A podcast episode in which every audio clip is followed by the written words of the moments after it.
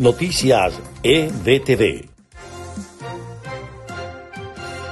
Este es el resumen de Noticias EBTV en podcast. A continuación, las informaciones del día miércoles 14 de octubre.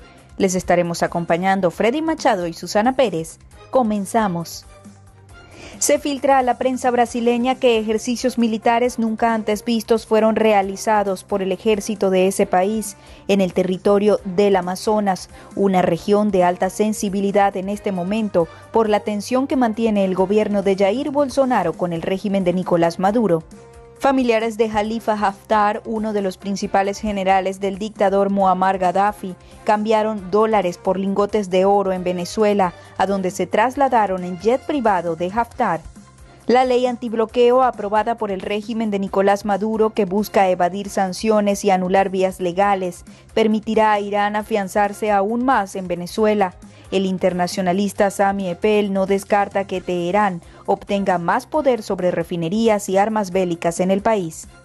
El New York Times ha publicado información sobre una nueva filtración de documentos secretos.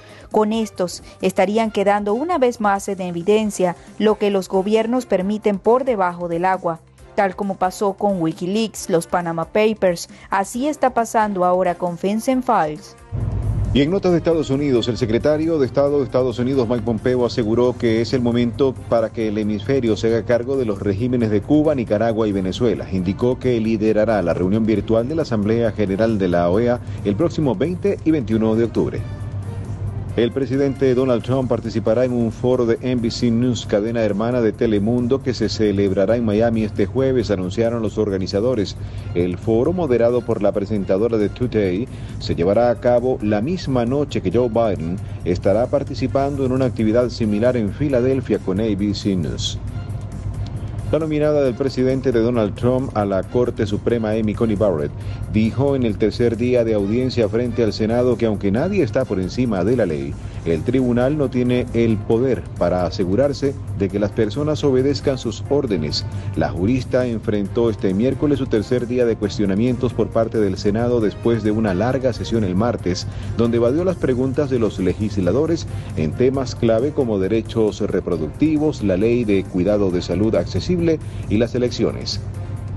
La Casa Blanca designa nuevo asesor de seguridad nacional para asuntos latinoamericanos. Nació de padres misioneros que trabajan en México, habla perfecto español con acento mexicano.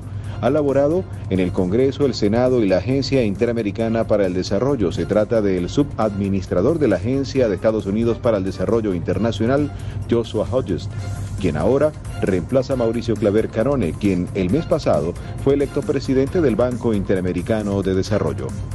Este es el resumen de podcast de EBTV Noticias les acompañamos en la producción Marifé Soto y María Gabriela Rondón. En la narración, Susana Pérez y Freddy Machado. Sigan conectados con nuestra programación a través de la página www.ebtvmiami.com y en las redes sociales con nuestro usuario arroba ebtvmiami. Hasta una próxima oportunidad. Noticias EBTV.